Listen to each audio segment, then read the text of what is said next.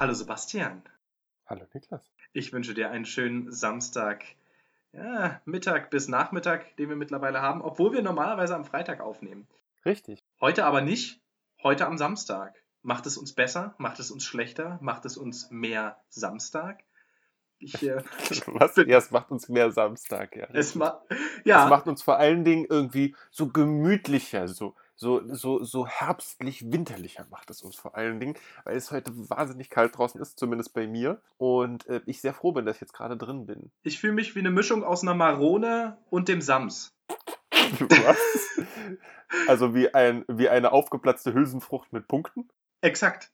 Und äh, im, im Prinzip wie bei drei Haselnüsse für Aschenbrödel.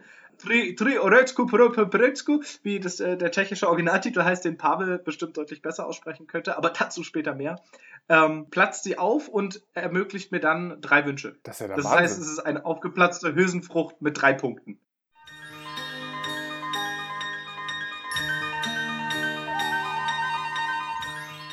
Und was, wo sind wir hier überhaupt? Wir haben es noch überhaupt nicht gesagt. Sebastian, sag du es. Wir sind hier bei Madre de Dios. Es ist ein Baby. Genau, Folge 2, um genau zu sein. Tatsächlich Folge 2 schon, ja. Falls unter euch jemand sein sollte, der oder die Folge 1 noch nicht gehört hat, kann ich natürlich nur empfehlen, zurückzugehen. Ja, es ist pures Podcast-Gold. Sorry, ich bin heute, bin heute ein bisschen lustig. Ja, äh, also Folge 1 kann ich tatsächlich aber empfehlen, äh, nochmal reinzuhören. Da erklären wir das ein bisschen genauer. Deswegen werde ich jetzt nur nochmal kurz zusammenfassen. Aber wir haben hier einen Podcast, der sich mit Entertainment und Medien beschäftigt. Mit Film, mit Videospielen, mit Kunst, mit Oper, mit Theater, mit Literatur, mit Musik und was wir halt sonst noch so gemacht haben, worauf wir sonst noch so Lust hatten, ähm, was wir noch so konsumiert haben in unserem täglichen Entertainment-Alltag. Aber das wird von uns beiden auf bestimmte Arten und Weisen gerahmt. Und zwar einmal im Madre de Dios, das wird von mir bereitgestellt, geht es darum, dass ich momentan im spanischsprachigen Ausland bin wo genau wird Sepp bestimmt sich im Laufe der Folge nochmal fälschlicherweise ausdenken. Und hier mein, mein Semester verbringe und äh, mein Alltag sich schon auch sehr geändert hat und ich hier sehr viele auch lustige Sachen erlebe, sehr viel lustige Erfahrungen mache und ähm, das versuche ich mit einfließ, einfließen zu lassen, indem ich einmal eine Geschichte erzähle, die mir so über die Woche passiert ist in Spanien, aber auch insgesamt die Dinge, die ich tue, vor dem Hintergrund, ja, des ein bisschen Erwachsenwerdens, des ein bisschen Älterwerdens, des an einem anderen Ort sein, andere Verantwortung übernehmen, wie sich doch da auch Sachen ändern. Und äh, das versuche ich mit ein, einfließen zu lassen in die Dinge, die ich vorstelle. Ähm, jemand, der noch viel erwachsener geworden ist, noch viel älter geworden ist und noch viel mehr Verantwortung übernehmen muss, tatsächlich, als ich. Der kommt heute zu Besuch. Nämlich. Wir haben heute einen Gast. Nein. Ähm, ist Sebastian, der nämlich vor einiger Zeit, äh, mittlerweile über zwei Monate ist es her, ähm, eine Tochter bekommen hat, gemeinsam ja. mit seiner Frau Martha. Die kleine Charlotte Maria ist jetzt noch gar nicht so alt, aber schon alt genug, um äh, dir teilweise Kopfschmerzen zu bereiten, aber fast immer eigentlich eher Freude. Ja, tatsächlich. Davon, davon berichtest du auch in dem Zusammenhang mit den Dingen, die du gelesen, gespielt hast und so weiter. Und ja, was, was haben wir denn diese Woche eigentlich vor, Sebastian? Diese Woche geht es, wir haben ja beim letzten Mal ein bisschen was angekündigt. Das können wir zum Teil auch wirklich einlösen, denn wir wollen diese Woche über viele verschiedene Arten von Medien sprechen, habe ich den Eindruck. Wenn ich jetzt so überlege, über was wir heute sprechen werden, geht es einmal um Black Mirror, eine Serie. Hm, da, da will ich gleich ein bisschen was zu sagen. Wir wollen über äh, Persona Q sprechen, ein äh, Spiel, was Niklas gespielt hat. Es soll um den Film äh, Fantastic Beasts and Where to Find Them gehen, den Niklas gesehen und für uns kritisch auseinandernehmen wird. Die Serie Gilmore Girls, die jetzt wieder gestartet hat. Äh, und das ist unser, unser Plan für heute. Der ist ziemlich vollgepackt, wie ich finde. Ah, mit, mit, mit tollen Sachen ausschließlich. Ja, so, auf, auf jeden Fall, keine Frage. Und ich würde einfach direkt mal anfangen mit, mit Black Mirror.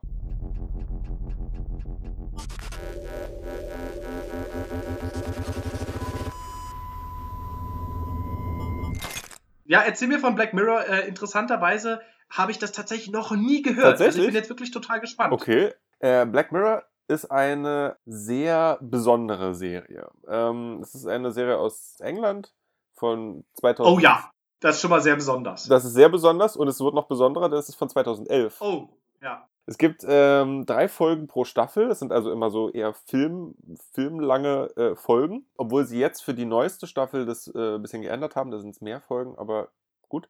Worauf ich hinaus will, ist es eher so ähm, episodenartig, äh, also filmartig. Mhm. Wie lang ist denn eine Folge? Na, die sind an, an, mal anderthalb Stunden fast. Ah, okay. So ungefähr. Also wirklich eher filmartig.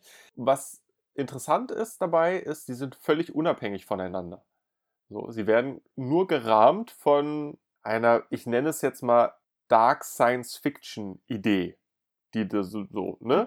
Aber ansonsten. Sozusagen George R. R. Martin, aber halt äh, für äh, Science Fiction, nicht für Fantasy. Ja, ja, ja. Ich finde auch, also Science Fiction ist die offizielle Beschreibung davon. Ich würde da fast gar nicht so, so richtig mitgehen, weil man bei Science Fiction eher immer an so Star Wars, Star Trek, was auch immer denkt. Oh, du vielleicht. Ja, also so, so im ersten Gedanken. Ich denke da natürlich eher an Metropolis. Äh, ja, natürlich, ja. natürlich. An so die, tatsäch die tatsächlichen Klassiker, die ich mir auf, auf mein T-Shirt drücke, damit alle drucke, damit alle wissen, dass ich intellektuell bin. Ja, ja, genau. Wusstest du übrigens, dass die äh, Sound Engineering Firma THX, ja.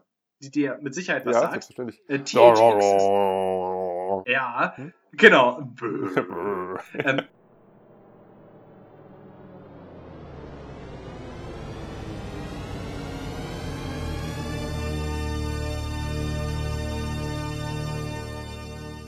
THX ist als Kooperation zwischen zwei Audio-Engineers entstanden, die an dem Science-Fiction-Film äh, THX, ich glaube 1183 oder sowas, äh, zusammengearbeitet haben. Weil sie gesagt haben, Mensch, das war unser erstes Projekt, jetzt nennen wir auch unsere Firma. So heißt die äh, THX. Den Film kennt allerdings kaum jemand. Ich wollte gerade sagen, ich habe noch nie von diesem Film gehört. Okay. Tja, deswegen hast du auch so ein beschränktes Bild von Science-Fiction. ja, Science Fiction ist, ist für mich halt dann wirklich sehr weit entfernte Fiction sozusagen. Aber ne? soll ich dir mal was sagen? Das ist ganz interessant, dass du gerade ein Beispiel genannt hast. Star Wars zum Beispiel ist für mich überhaupt nicht Science Fiction. Okay, sondern? Star Wars ist für mich ein moderner Western. Ja, gut, klar. Völlig richtig. Oder, oder ein modernes Märchen, ja. Also deswegen, für mich sind tatsächlich, also das war jetzt äh, natürlich ein bisschen übertrieben gesagt, aber äh, die entscheidenden Säulen von Science Fiction sind für mich tatsächlich andere. Also tatsächlich eher auch Dystopien und Utopien. Ne? Wie stellen wir uns Leben in der Zukunft vor? Was jetzt nicht zwingend, aber auch irgendwie mit Technologie verbunden Doch, ist. Finde ich total zwingend mit Technologie verbunden. Ja gut, aber wir können uns ja darauf einigen, dass, dass, dass Genrebegriffe sowieso schwammig und schwierig sind, oder? Genau, deswegen sind es ja Genrebegriffe. Ja, eben. Genau. Ja, aber äh, welcher, welcher Part von Black Mirror, nachdem du jetzt gleich hoffentlich dann auch mal beschrieben hast, worum ja. es jetzt so grundsätzlich genau. geht, ähm, aber welcher Part davon lässt dich denn den, den Schluss treffen, dass es irgendwie nicht so richtig in deine äh, Vorstellung von Science Fiction reinpasst. Das würde mich dann schon auch interessieren. Weil es, weil es, äh, also, ne, bedingt dadurch, dass jede Folge mit einem an, von einem anderen Thema handelt und andere Schauspieler hat, eine Schauspielerin hat, macht es halt schwierig, das unter einen Rahmen zu bringen. Ja, es hat, es hat ein bisschen was von Akte X, finde ich. Von Twilight Zone, von von Twin Peaks, sowas, also sowas in der Art. Mhm. So, wer, wer, wer, diese Sachen kennt. Ist aber nicht zwangsläufig irgendwie äh, übernatürlich. Es ist auch, geht zum Beispiel in der ersten Folge geht's um den Premierminister und da wird die Tochter entführt. So, da ist nichts, also fiktional ist es schon, aber es ist nicht Science Fiction, Zukunft, Dystopie, was auch immer. Ne? Das ist erstmal mhm. so. Aber die zweite Folge ist dann wieder schon ganz anders. Aber über eine besondere Folge, über die ich sprechen möchte, ist Staffel 3, erste Episode, die definitiv Hausaufgabe für dich ist, die zu gucken zum nächsten Mal. Oh, äh, okay. Ja. Denn die, denn die Serie wurde, nachdem sie vorher auf, auf Channel 4 in, in UK gelaufen ist, ist sie jetzt noch quasi nochmal so neu aufgelegt worden von Netflix mhm. mit, der, mit der Season 3. Und die erste Folge ist so, so, so fantastisch. Ich will, ich will da jetzt nicht viel spoilern. Es geht grundsätzlich darum, und daher passt dann Science Fiction vielleicht doch wieder, es ist eine Gesellschaft, die sich gegenseitig ständig bewertet. Ähm, deswegen ist es nochmal noch mal passender zu unserem Podcast, weil wir ja hier auch. Was wir ja nicht genau, machen. Genau, wir, wir werten ja nicht. Total vorurteilsfrei, ja, gehen in den Alltag, begegnen Menschen als Menschen und nicht als Kategorien. Ja, schön. Ja, genau. Und wir, und wir, und wir bewerten so. ja auch nicht. Ne, wir sagen ja nicht, irgendwas ist gut nee. oder schlecht und sagen dann, guck das mal oder äh, spiel das mal, sondern wir, wir reden ja einfach nur über Dinge, die existieren. Achso, ja, Entschuldigung, ich habe jetzt gerade tatsächlich über Bewertungen über Menschen nachgedacht. Ja, das. Nicht Kulturerzeugnisse. Genau. Das klingt jetzt irgendwie auch eher, als würde man das im, in, in der Tiefkühlung im Supermarkt finden, wenn ich das so sage, aber gut. Die, die, die, die, die Personen in dieser Zukunft haben nämlich ihre, ihre Telefone in der Hand und können quasi durch ein, einmal, wie sagt man das, swipen? Gibt es da ein deutsches ja, Wort für? Die können quasi tindern. Quasi, genau. Das ist sehr, sehr ähnlich vom, vom Gedanken her und können damit. Nicht, nicht, dass ich Tinder benutzen würde oder so. Ich weiß eigentlich gar nicht, was das ist. Sie können aber damit Sternebewertungen geben, so wie bei Amazon oder so. Aha. Für die Person. Und zwar für das. Ich dachte jetzt, sie bewerten Sterne, aber Person. Für, okay, für die ja. Person können sie Sternebewertungen geben. So rum. Und, und zwar für alles, was diese Person im gegenseitigen Austausch tut. Ne? Und das funktioniert in dieser, in dieser Sendung als, als soziales Feedback-Instrument. Ja. I, I, am intrigued, muss ja, ich sagen. Das, das hättest du mir gar nicht als Hausaufgabe geben müssen. Äh, das, das werde ich mir angucken. Du wirst es so dermaßen feiern, weil es so, so geil gemacht ist. Äh, es geht dann natürlich darum, und jetzt kommt der Clou daran, äh, das ist halt so in die Gesellschaft schon eingearbeitet, dass es natürlich Vorteile für die besser bewerteten gibt. Klar. Und Nachteile für die schlecht, be schlecht bewerteten. Und unter einer bestimmten Bewertung fällt man sogar komplett aus der Gesellschaft raus. Da hat man dann quasi Lepra. Entschuldigung. Wow. Ja. Ähm, wow. Interessant, ja, cool. Ich will gar nicht mehr, mehr dazu verraten, weil ähm, das. Ja, ich wollte gerade fragen, wollen wir dann nächste Woche lieber darüber das diskutieren? Das nimmt sonst zu viel weg, genau. Aber was ich noch sagen möchte, was diese Sendung schafft, und deswegen ist sie so toll, und du wirst die anderen Folgen ja. dann gucken wollen, weil sie, sie es okay. nämlich schafft, dass man aus dieser einen Folge auf einmal sagt, so, wie die ist jetzt vorbei. Ich will davon eine ganze Serie haben, wo es nur um dieses Thema geht. Man will also quasi von jeder Folge eine mhm. eigene Serie haben, weil die Ideen dahinter so spannend und so gut sind. Ja. Aber das ist ja eigentlich irgendwie so schön und also das läuft irgendwie ja auch so ein bisschen kontrafaktisch zu dem, wie sonst Serien funktionieren. Richtig, genau. Ne? Nämlich so, wir schlachten das so lange aus, bis es nun wirklich nicht mehr geht. Also finde ich sehr, klingt sehr erfrischend, habe ich Bock drauf. Äh, an der Stelle sollte man vielleicht auch sagen, also ich werde das definitiv gucken und wir diskutieren dann nächste Woche drüber, aber wir diskutieren dann auch mit Spoilern. Das heißt, wenn ja. äh, irgendjemand von euch oder von Ihnen, nee, ich, ich sag euch, ja, ja. ich sag euch zu, unser, zu unseren Leserinnen und Lesern, Genau. Übrigens, äh, falls äh, das im deutschsprachigen Kontext wird das irgendwie nicht so benutzt, aber im Englischen heißt es to read a podcast, also einen Podcast lesen, im Gegensatz zu einem Podcast hören. Ich kannte es auch nicht und fand genau, es auch Genau, ich sage deswegen aber intuitiv immer Leserinnen und Leser ähm, weil ich das irgendwie so aus meinen eigenen Podcasts, die eigentlich ausschließlich auf, nee, nicht eigentlich, die ausschließlich auf Englisch sind, übernommen habe. Ich versuche aber auch mal immer mal wieder auf Hörerinnen und Hörer mich zu disziplinieren, damit nicht alle Stirn runzeln müssen. ähm, genau. Aber insofern, falls, falls ihr, liebe Hörerinnen und Hörer, nächste Woche dieses Segment besonders genießen wollt, dann würde ich sagen, empfehlen wir beide und natürlich vor allem Sebastian, ja. diese Folge zu gucken. Wel welche Folge genau das war das? Ist, äh, Staffel 3, erste Episode. Gibt's alles auf Netflix? Black Mirror. Cool. Klingt gut. Ist es auch. Ja, so viel, so viel erstmal zu Black Mirror. Wie gesagt, Hausarbeit. Aber wir sind ja noch gar nicht am Ende, wir haben ja gerade erst angefangen. Niklas, du hast Persona Q gespielt.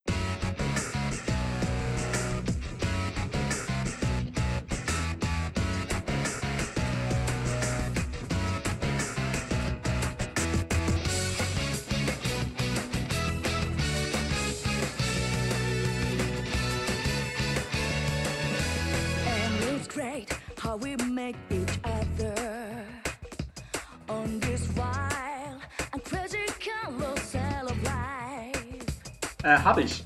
Du warst ja eigentlich wegen deines kaputten Laptops an, an den 3DS gefesselt. Warum hast du denn jetzt nochmal ein 3DS-Spiel gespielt?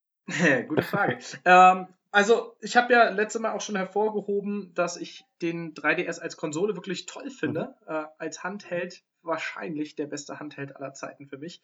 Und das sage ich als, einen, als jemand, der als Kind mit einem Gameboy aufgewachsen ist. Ne? Also da, da ist schon ein großer Nostalgiefaktor noch drin, aber der 3DS ist schon wirklich ein, ein gutes Gerät. Und ähm, insofern spiele ich ja sowieso ganz gerne mal ähm, auf, auf der Konsole. Und außerdem, lieber Sebastian, äh, ja. äh, ist mein Laptop übrigens erneut kaputt. Ja, ich habe ihn zurückgebracht in die Reparatur und der einzige Grund, warum ich heute überhaupt diesen Podcast mit dir aufnehmen kann, ist, dass ich einen ganz großartigen, ich habe mehrere großartige, aber jetzt in dem speziellen Fall einen großartigen Mitbewohner äh, hier bei mir in, in, im spanischsprachigen Ausland. Ja. Du meinst auf den Galapagos-Inseln? Genau, ganz genau. Äh, ich sammle übrigens in meiner Freizeit jetzt hauptsächlich gerne Schildkröten. Und dieser Mitbewohner hat mir seinen Laptop ausgeliehen, damit wir heute diesen Podcast aufnehmen können. Äh, aber dazu später mehr. Ja. Nichtsdestotrotz hat mich das auch wieder ein bisschen eingeschränkt, eingeschränkt. Aber ich muss auch ganz ehrlich sagen, ich hatte auch einfach Bock, Persona Q weiterzuspielen. Ähm, ich habe das Spiel schon eine ganze Weile und habe das immer mal in so kleineren Episoden gespielt, dann wieder eine Weile weggelegt und dafür hat sich auch sehr angeboten, finde ich. Ähm, es ist entwickelt worden von Atlas, das ist der japanische Developer und Publisher, wobei im, im Westen äh, die Spiele meistens von anderen Publishern rausgebracht werden, aber es ist eigentlich auch Pumpe. Äh, die haben so Sachen gemacht wie Atrian Odyssey, äh, die Persona-Reihe, Shin Megami Tensei, also einfach so japanische Rollenspiele. Das Spiel, über das ich reden werde, jetzt äh, Persona Q, oder das sogar schon tue, sitzt auf einem Metascore von 83, also auch wirklich gut bewertet worden. Und es ist eigentlich ein Rezept, mit dem dieses Spiel gemacht wurde, was eigentlich scheitern muss. Okay, das ist nämlich der absolute Fanservice.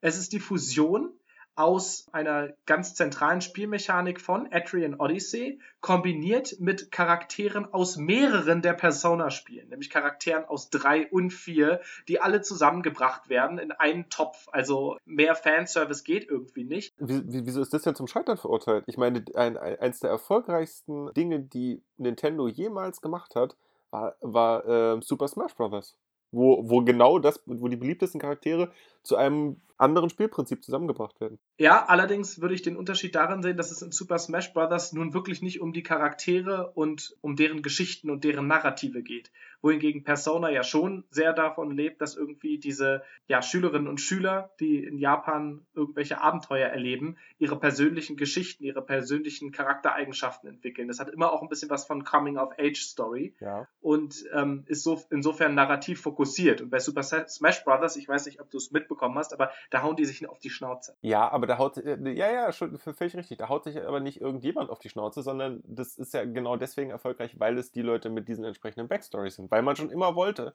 dass Link und Samus sich auf die Fresse hauen. Also ich verstehe, was du meinst. Für das Spiel, was du jetzt gemacht hast, ist es schwierig und äh, ne, keine Frage. Aber ich, aber ich würde, würde nicht unterschreiben, dass generell Spiele, die die Dinge aus verschiedenen Universen oder, oder Teilen zusammenbringen, um da was Neues zu machen, zum Scheitern verurteilt sind. Das mag sein. Äh, die Frage ist aber natürlich auch zum Scheitern verurteilt für wen? Ne? Äh, für, für irgendwie die Mass-Audience ähm, und, und finanziell zum Scheitern verurteilt wahrscheinlich mhm. schon mal eher gar nicht. Wahrscheinlich schon eher im Gegenteil. Aber weil ich ja ein pseudo-intellektueller Arschloch-Hipster bin, äh, ist, immer, ist immer schön, dass du das immer selber sagst, dann muss das kein anderer sagen. Ist mir das sehr wichtig zu betonen, äh, dass ich sowas scheiße finde. Ja, hm. nein, Quatsch. Ähm, aber tatsächlich glaube ich einfach, dass da bestimmte Gefahren drin liegen. Okay, ja, stimmt. Es tut mir leid, ich habe dich unterbrochen. Erzähl mal weiter. Und zwar geht es darum, mit diesen verschiedenen Charakteren, die alle irgendwie, ja, so ein bisschen, ich finde es ganz spannend, die Persona-Reihe. Die Charaktere sind alle ganz schön nischig, ne? Und irgendwie auch alle sehr, sehr stereotypisch irgendwie, denkt man am Anfang. Und am Ende oder so im Laufe des Spiels entwickeln die alle so kleinere, also die entwickeln sich tatsächlich teilweise und bleiben nicht alle stehen. Okay. Ähm, was durchaus ungewöhnlich ist für so ein Spiel, ne? weil normalerweise hast du halt so ganz klar dann zugeteilte Rollen, ne? irgendwie äh, der dumme Starke und ähm, die, die intelligente, ständig genervte, die Angst vor Spinnen hat oder was auch immer. Ja? ja also es sind dann irgendwie ja. so, die haben dann halt ihre Schubladen und dafür sind sie da. Und Persona kann es tatsächlich einigermaßen gut, hm, dass die Charaktere nicht da stehen bleiben, wo sie am Anfang sind. Und ansonsten ist das Spiel einfach nur ein Dungeon Crawler. Äh, du hast vier verschiedene Labyrinthe, die du erkundest und in denen du Dinge suchst, Items findest, gegen Monster kämpfst und zwar in rundenbasierten Kämpfen. Dabei hast du übernatürliche Fähigkeiten, die auf deine sogenannten Personas zurückgehen, also quasi so übernatürliche Seelen von Wesen, mit denen du dich verbindest und dir dann, die dir dann Kräfte spenden. Mhm. Äh, daher halt übrigens auch der Name. Und der Part, der, der zentrale Gameplay-Part, der von Atrian Odyssey übernommen worden ist, ist, dass während diese Dungeons erkundet werden, kannst du auf dem Touchscreen eine Karte malen. Das heißt, du malst den, den Pfad, den du durch das Labyrinth genommen hast, auf mhm. und versuchst in, über mehrere Vorstöße in dieses Labyrinth dein Wissen über die Umgebung immer weiter zu steigern, bis du eine quasi komplette Karte hast auf dem Touchscreen, die es dir ermöglicht, durch dieses Labyrinth zu navigieren. Hm, sehr spannend. Und ohne Scheiß, kann mir mal irgendjemand erklären, warum das so unfassbar viel Spaß macht, warum das so unglaublich befriedigend ist, einfach nur mit dem Touchscreen und dem Touchpen da zu sitzen und die, die blöden Labyrinthmauern einzuzeichnen.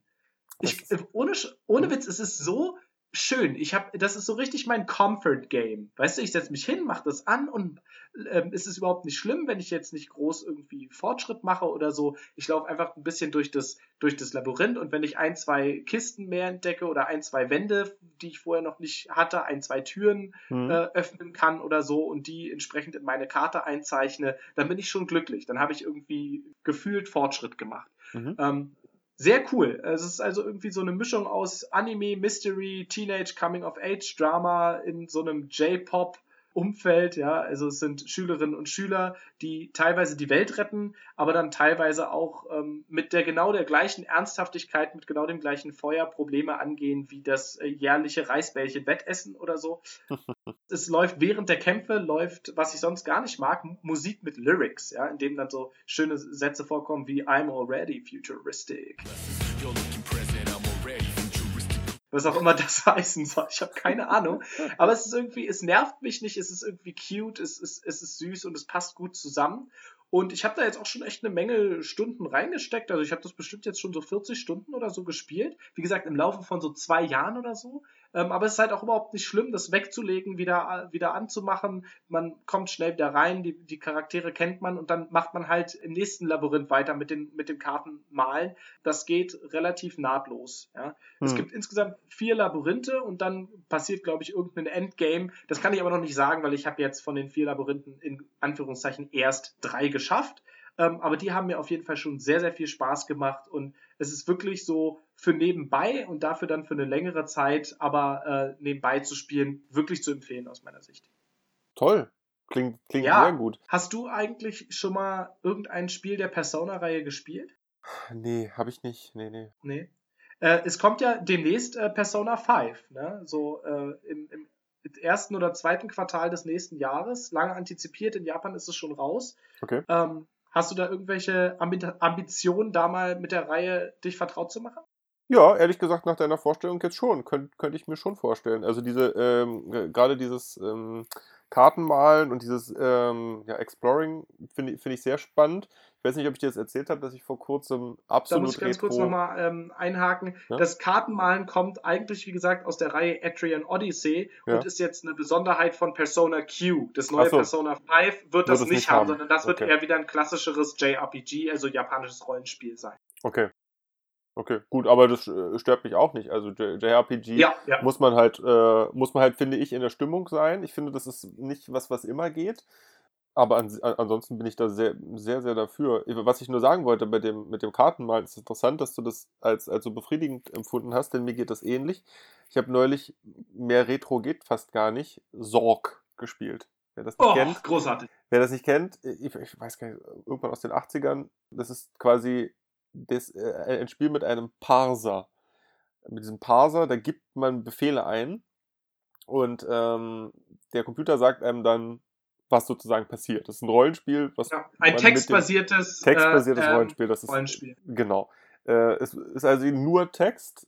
Die ganze Aber auch halt Zeit. halt Adventure, ne? Also genau. so. Genau. Äh, Im Prinzip Point-and-Click-Adventure, nur ohne Point-and-Click, sondern stattdessen mit Text. Genau, genau, genau. Das ist wirklich ist es speziell, man muss da Bock drauf haben, man muss ein Adventure-Typ und Nerd sein, sonst ist es wirklich nicht so einfach, sage ich mal. Aber genau da, weil du, weil du halt die Befehle gibst, go north zum Beispiel, oder go south, oder was auch immer, musst du quasi im Kopf immer, immer mitdenken, wo bist du? Ne? Also hm, wie, wie, wie, hm. weit habe ich mich jetzt nach Norden bewegt? Räumliche Orientierung. Genau.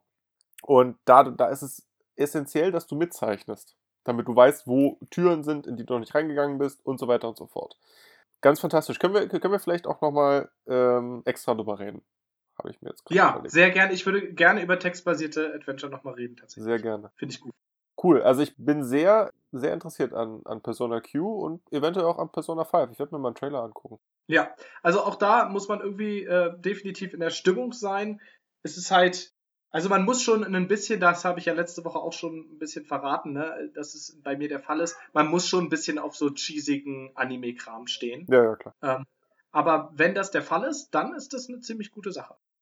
Gar keine Sehr Frage. Schön. Cool. Ich habe, ich habe vorhin voll, vollmundig angekündigt, dass du äh, den Film Fantastic Beasts and Where to Find Them gesehen hast.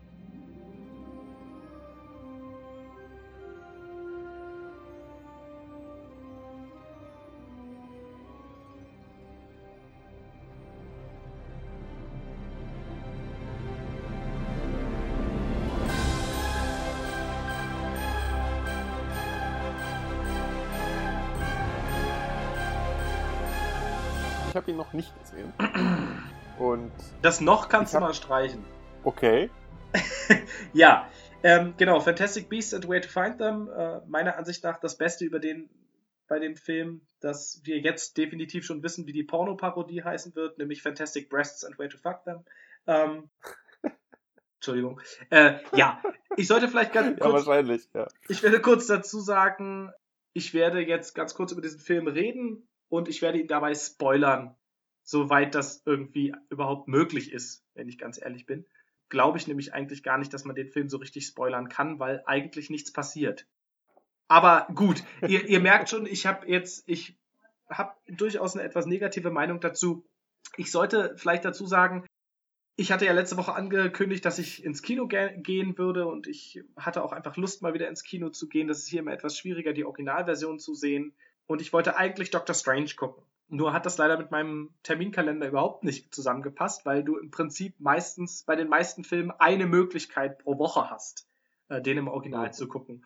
Und ähm, weil ich aber trotzdem ins Kino gehen wollte und ähm, übrigens dann die Gelegenheit genutzt habe, um mit meiner unglaublich großartigen Mitbewohnerin Neike und ein paar Freundinnen von ihr ins Kino zu gehen. Insofern war es das sowieso auch schon wieder wert. Aber haben wir diesen Termin gewählt und an diesem Termin war eben nur Fantastic Beasts and Where to Find Them möglich. Die Regie hat geführt David Yates, bei dem ich mich dann auch nochmal gefragt habe, ob der überhaupt schon mal einen guten Film gemacht hat. Ähm, hab dann recherchiert und über IMDb herausgefunden, nein, hat er nicht. Das heißt, er. Weil er nur Harry Potter Filme gemacht genau, hat. Genau, er hat ausschließlich diese Harry Potter Filme gemacht. Apropos, kleiner Disclaimer ich mag die Harry Potter Bücher, aber ich liebe sie nicht und sie haben einige Probleme, die mich nerven, aus meiner Sicht, ähm, was das Narrativ angeht und vor allem was halt Echt? so den Mit den Büchern angeht. schon? Ja, auf jeden Fall. Das finde ich noch stärker, das empfinde ich noch stärker bei den Filmen so, die ich teilweise wirklich ganz, ganz trashig finde. Also ja. diese Kritik über diesen Film ist auch jetzt von einer Person, die halt nicht komplett in Harry Potter verliebt ist. Ja, kurzer Disclaimer. Da müssen wir, da müssen wir noch mal eine ganze Folge über Harry Potter machen. Ich habe nee, bitte nicht. ausgegangen, nee, dass, du die, dass du die Bücher total liebst und deswegen auch so enttäuscht bist über die Filme. Was ja eine völlig logische äh, Ansicht wäre. Stimmt, ähm, so rum könnte das wahrscheinlich auch funktionieren, aber ich muss zugeben, dass ich, ähm, ja. ich habe die Bücher schon auch gemocht, definitiv die frühen auch geliebt, ja, als, als Kind. Ja. Ich bin damit auch groß geworden und so. Äh, Harry Potter and the Goblet of Fire war das erste Buch, was ich überhaupt jemals auf Englisch gelesen habe, einfach nur, weil ich es nicht erwarten konnte, bis die deutsche Übersetzung rauskam. Ja, genau. Das absolut, absolut. Aber ich meine, so von fünf aufwärts, fünf, sechs, sieben, habe ich dann leider, war ich da dann schon in dem Alter, in dem man anfängt zu denken. Und Ach, da haben mich einige Dinge doch wirklich sehr gestört. Ähm, in der Art und Weise, wie J.K. Rowling ihre Narrative konstruiert. Und ähm, sozusagen mein, mein Hauptproblem mit, Harry, mit der Harry Potter Serie ist, aber das können wir wie gesagt an anderer Stelle auch nochmal etwas genauer ähm, besprechen, ist, dass aus meiner Sicht sie ganz viele Dinge in Bewegung setzt, indem sie neue Dinge erfindet. Das ist okay, dass äh, da, dass das mhm. passiert. Aber das ist häufig, finde ich, nicht so gut durchdacht und passt nicht so gut in die Welt, weil es einfach im Nachhinein die Dinge, die davor passiert sind, völlig unlogisch erscheinen lässt. Ja, also mein Lieblingsbeispiel ist halt, offensichtlich wussten außer die Leserinnen und Leser alle in dieser Welt, die irgendwie was zu sagen haben und irgendwie Macht haben, ähm, schon lange vor dem sechsten bzw. siebten Band von den Deathly Hallows. Ja, also diesen, diesen äh, super mächtigen Magier-Artefakten. Ja. Und ja. Das, das erfahren wir aber erst irgendwie im sechsten oder siebten Band. Ich bin mir gar nicht mehr so sicher. Und dann ist natürlich total klar, das sind die Dinge, die, die Lord Voldemort braucht, um irgendwie sein Endgame ähm, zu starten. Ja.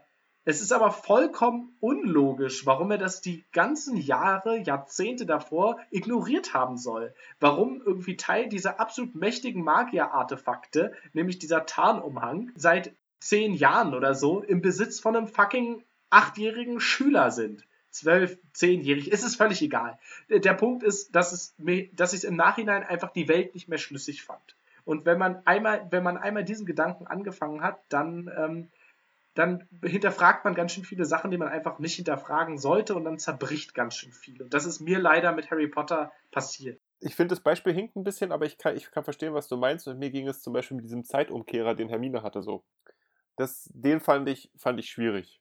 So. Mhm. Sie, hat, sie, hat, doch dann dieses Ding, mit dem sie Zeit zurück, zurückdenken kann. Uh, das fand ich dann ganz schön schwierig, um, äh, um, um das dann irgendwie noch schlüssig zu machen, warum hatte sie das nicht vorher schon? Wer hatte dieses Ding vorher und hat vorher nicht ein paar Sachen gefixt und so? Hm.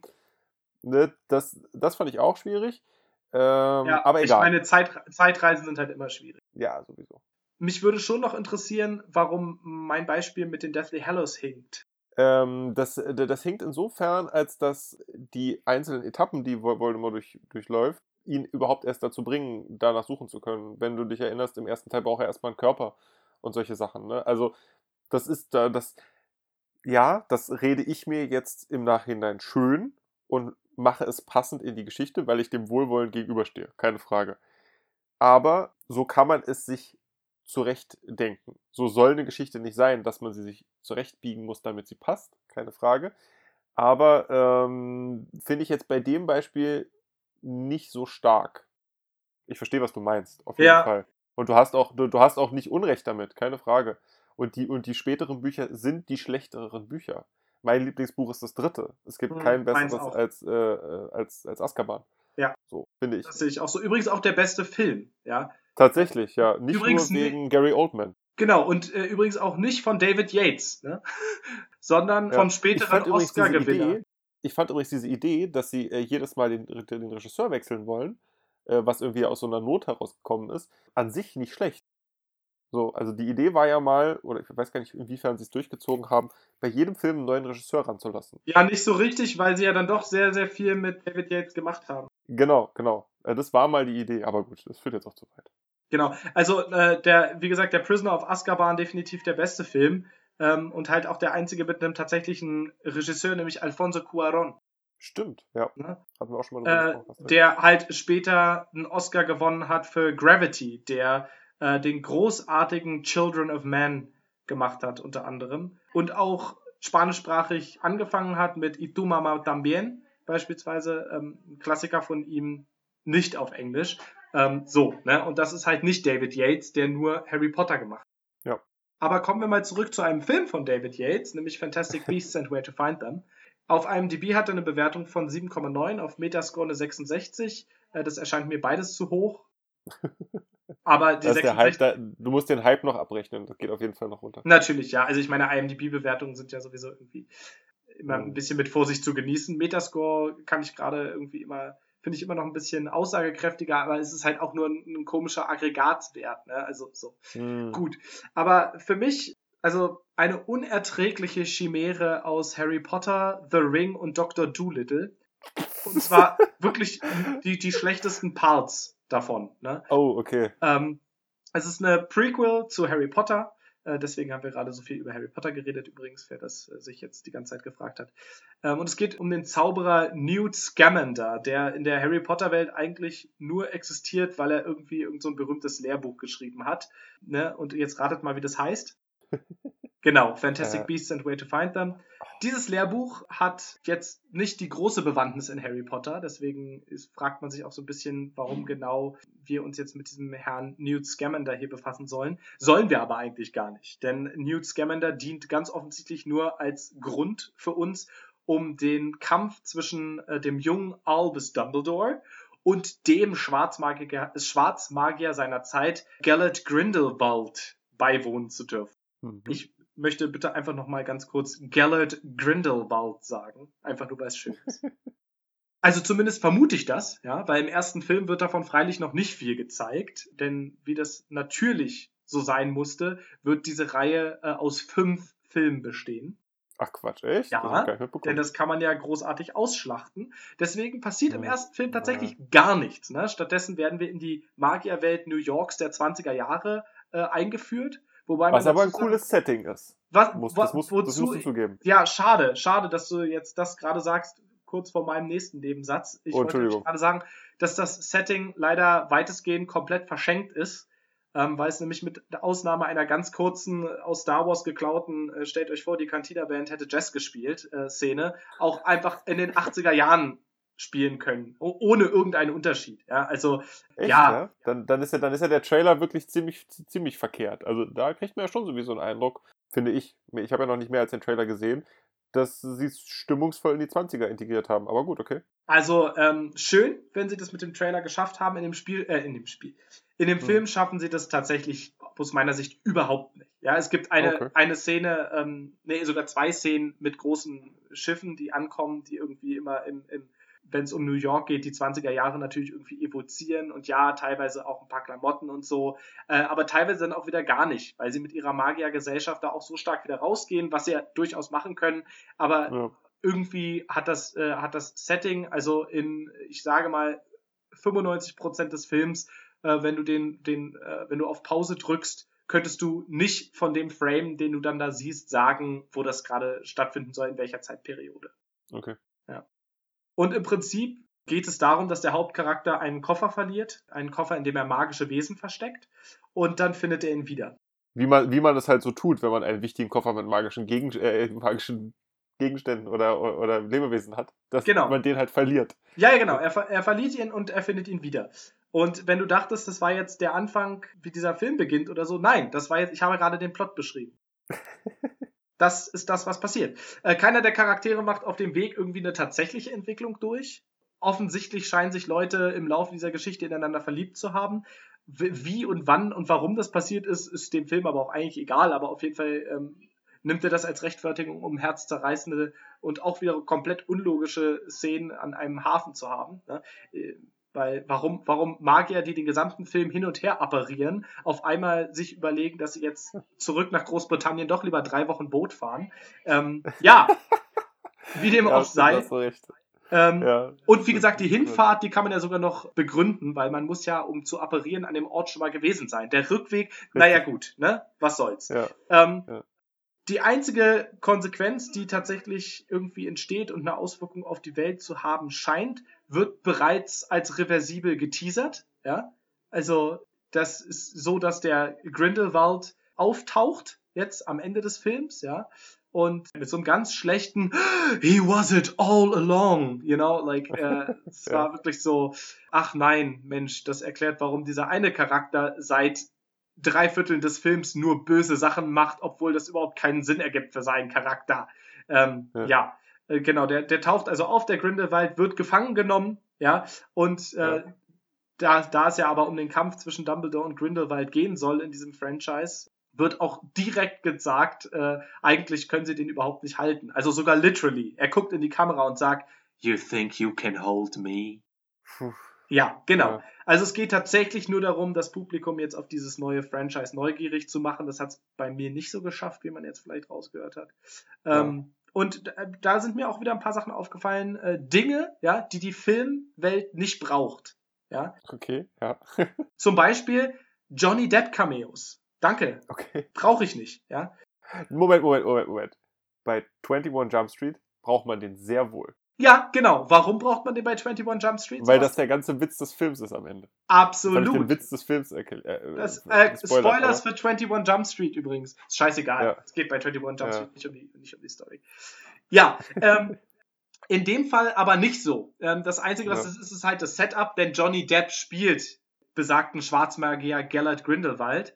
Ähm, Ach Quatsch, echt? Ja, ja. ja. Tatsächlich spielt, wird äh, Johnny Depp aber den gesamten Film über gespielt von Colin Farrell bis dann am Ende eben irgendwie irgendjemand den, den äh, Gesichtswandelzauber rückgängig macht, den er offensichtlich angewandt hat, um die Position dieses äh, von Colin Farrells gespielten Aurors einzunehmen. Das Aha. ist am Ende der Plot-Twist. Es, es, es war Grindelwald eigentlich die ganze Zeit schon. Ähm, und dann okay. hat er wirklich eine ganz, eine ganz, ganz schlechte Johnny Depp-Szene, in der er irgendwie abgeführt wird und dann aus irgendeinem Grund nochmal kurz stehen bleibt, mit zusammengekniffenen Augen den Hauptcharakter anguckt, äh, der ähm, der dann von der Kamera ersetzt wird, somit, so dass wir als Publikum von Johnny Depp angeguckt werden können mhm. und, und ihm irgendwelche Drohungen zuraunt, während er irgendwie leichte Gesichtsspastiken auslebt. Und ähm, ja, also eine, eine typische Johnny Depp Cameo, der ich einfach überhaupt nichts abgewöhnen kann. Und es tut mir leid. Ähm, ich weiß, dass der Herr irgendwie in Pirates of the Caribbean seinen Charakter und, und seine Nische gefunden hat. Aber ich kann es wirklich nicht mehr sehen, dass Johnny Depp einfach jeden fucking Charakter genau gleich spielt. Ja, ja, ja, ja, ja. Sehe ich leider auch so. Ja, so, naja. Äh, ansonsten auch ganz toll und auch so ein äh, Highlight aus, der, aus dem Harry Potter-Universum. Ne? Schlecht durchdachte Analogien. Ja? In Harry Potter waren es noch die Nazi-Vergleiche. Ne? Äh, MM, hm. Magic is Might, war ganz offensichtlich eine SS-Anspielung, eine ja. HH-Anspielung, hm. wie auch immer.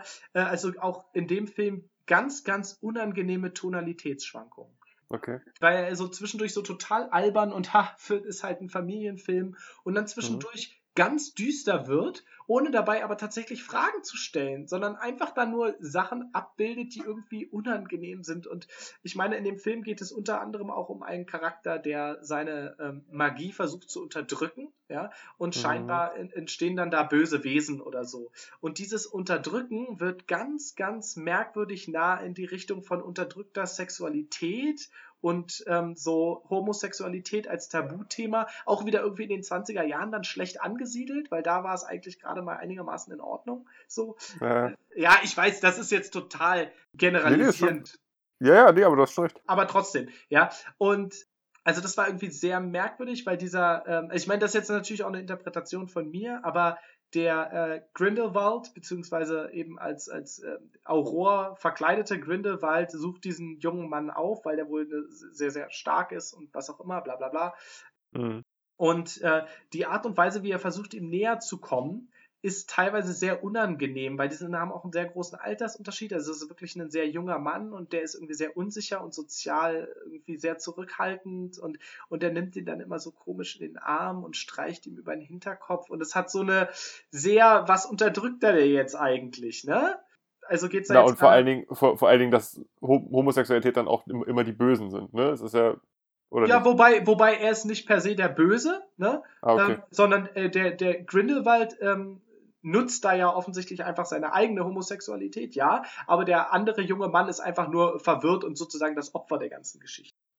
Ja, aber das ist so ein kleines Titbit, was mich übrigens dazu bringen wird, wahrscheinlich einen dieser Filme dann doch nochmal zu gucken.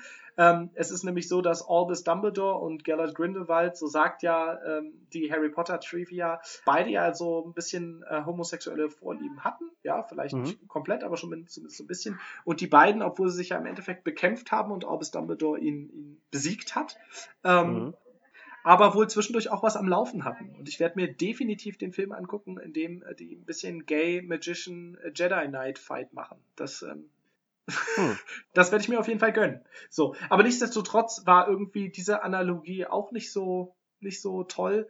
Okay. Ganz schlimm auch, was Tonalität angeht. Offensichtlich ist das äh, Justizsystem praktisch nicht vorhanden in der Magierwelt. Es gibt nämlich in einer Szene, in der zwei Leute schlichtweg wie im Verhörzimmer vom Polizisten direkt zum Tode verurteilt werden. Ähm, und dann auch direkt tatsächlich in den Exekutionsraum abgeführt werden und die Exekution da auch relativ lange vonstatten geht, bevor dann irgendwelche aus diesem Koffer entsprungene Lebewesen irgendwie die, die, die Szene retten und so. Das war mir ja. so unangenehm dazu zu gucken. Das war so okay. weird und so daneben und so ohne in irgendeiner Form, weißt du, wenn, es ging ganz offensichtlich jetzt auch nicht darum, ähm, über die Todesstrafe kritisch nachzudenken oder so, sondern es war wirklich nee, nee. einfach nur, wir schocken euch jetzt mal damit. Und das wirklich ja, das war so ein Instrument, genau. komplett missgeleitet aus meiner Sicht. Ja, verstehe, verstehe. So. Ja, und in sich ist halt irgendwie, äh, und das ist auch noch so eine Sache, die die Welt einfach nicht braucht, unstimmige Fantasy-Welten. Und das ist leider Harry ja, Potter schon leider, an vielen ja. Stellen für mich, aber das jetzt macht es natürlich jetzt retrospektiv alles noch schlimmer, diese Prequel. Ne? Also Plothole ja. ohne Ende. Könnte mir zum Beispiel mal irgendjemand erklären, warum alle Regierungsbehörden in der Magierwelt absolut unerklärliche Unprofessionalität den ganzen Tag zeigen? Ja, also das wird dann irgendwie für irgendwelche schwachen visuellen Gags benutzt, dass ähm, die sich offensichtlich Nachrichten hin und her schicken, äh, indem sie irgendwelche Blätter als Vögel verzaubern, die dann durch die Gegend fliegen und äh, dann, wenn sich teilweise Vögel in der Luft treffen, dann fangen die an, sich zu attackieren und dann liegt irgendwo ein zerrissenes Blatt Papier. Ja, das, mhm. das ist dann ganz witzig, haha, äh, we get it und es, ist, und es ist Magie und so. Aber welche Regierungsbehörde, ich meine, die Alter, ich meine, ich meine, die Analogie zu unserer Welt wäre ja quasi, dass wir uns Nachrichten im Büro übermitteln, indem wir Papierflieger machen und uns die zuwerfen. Ähm, und wenn dann mal einer aus dem Fenster Dabei geht, geht halt was verloren. Haha, da lachen wir dann alle lustig drüber. Also es tut mir leid, aber da, da verstehe ich überhaupt nicht, warum die da bitte keine Ernsthaftigkeit an den Tag legen sollten. Vor allem, weil es irgendwie darum geht, einen Massenmörder zu fassen in dem, in dem, in der Behörde, in der die da arbeiten. Ja, also verstehe ich nicht. Scamander irgendwie als großer Wissenschaftler gefeiert, völlig untragbar. Ja, er, findet in der Mitte des Films ein Gift und dieses Gift scheint irgendwas mit äh, Memory Loss, wie sagt man auf Deutsch? Erinnerungs, äh, was? Lots? Loss, Loss, Verlust. Loss, äh, ja. Äh, Gedächtnisverlust. Ja, genau. Er findet ein Gift, was mit Gedächtnisverlust was zu tun hat. Ja, so vermutet er. Ja, er, er, er sagt, die, dieses Gift mhm. Äh, scheint starke ähm, äh, äh, äh, äh, äh. Ja. Wieder vergessen. genau. Das wäre aber eine witzige Szene. Das ja. stimmt. Scheint ja. stark sich äh, äh, auf die Möglichkeit, ja. Nee, scheint, scheint sich stark auf die Möglichkeit, sich an Dinge erinnern zu können und, und Erinnerungen löschen zu können, auszuwirken. Aber das müsse ja. er noch näher erforschen, weil er nicht weiß, wie das tatsächlich funktioniert. Ja, eine halbe Stunde später benutzt ihr eben jenes Gift, um es auf gesamt New York runterregnen zu lassen um den Tag zu retten. Ja, was ist denn das für ein Wissenschaftler bitte? Ah, hier dieses unerforschte Gift, aber wisst ihr was? Komm, wir vergiften die gesamte Stadt damit und hoffen, dass es passt. Ja, also ja. kann ich nicht ja, ja. verstehen. Die Präsidentin äh, sieht aus, als wäre sie einem Rap-Video entsprungen, ja, was ich irgendwie auch überhaupt nicht verstehe, weil alle anderen tatsächlich einfach nur in ganz normalen Anzügen rumlaufen. Aber sie sieht aus, halt aus, als würde sie gleich Jamiroquai covern oder so. Also ich verstehe es einfach nicht. die Gedankenleserin, die vorstellt, ähm, stellt in einer bestimmten Szene, die dann irgendwie melancholisch oder sentimental sein soll oder was auch immer, fängt auf einmal an, Nachfragen zu stellen. Das ist eine Gedankenleserin, die muss diese Nachfragen nicht stellen, die weiß es einfach und ihr habt es vorher in dem Film mehrfach thematisiert. Ja, und nur damit ihr jetzt traurige Klaviermusik im Hintergrund äh, spielen könnt, muss sie in der Szene auf einmal dann doch anfangen, Nachfragen zu stellen. Ich verstehe sowas einfach nicht. Außerdem vergessen natürlich alle Leute in entscheidenden Szenen auf einmal, dass sie zaubern können. Ne? Äh, also beispielsweise muss in einer der finalen großen Szenen äh, muss eine Teetasse von einem Ort zum anderen äh, transportiert werden. Und, und das kann natürlich nicht passieren, indem man diese Teetasse verzaubert. Nein, sondern stattdessen wird ein Insekt, was in diese Teetasse rein muss, fragt nicht warum, es ist einfach nur Unsinn, ja. wird in Slow-Mo geworfen während eine andere Person in Slow-Mo mit dieser Teetasse in der Hand auf dieses Insekt zuspringt, ja, erst sprintet und dann springt, um es in letzter Sekunde doch noch in der Teetasse zu, zu fangen, ja. Nachdem irgendwie in dem Film ungefähr 74.000 Objekte bereits hin und her gezaubert wurden. Ja, und es war übrigens eine, eine Situation, in der es um Leben und Tod ging an der Stelle.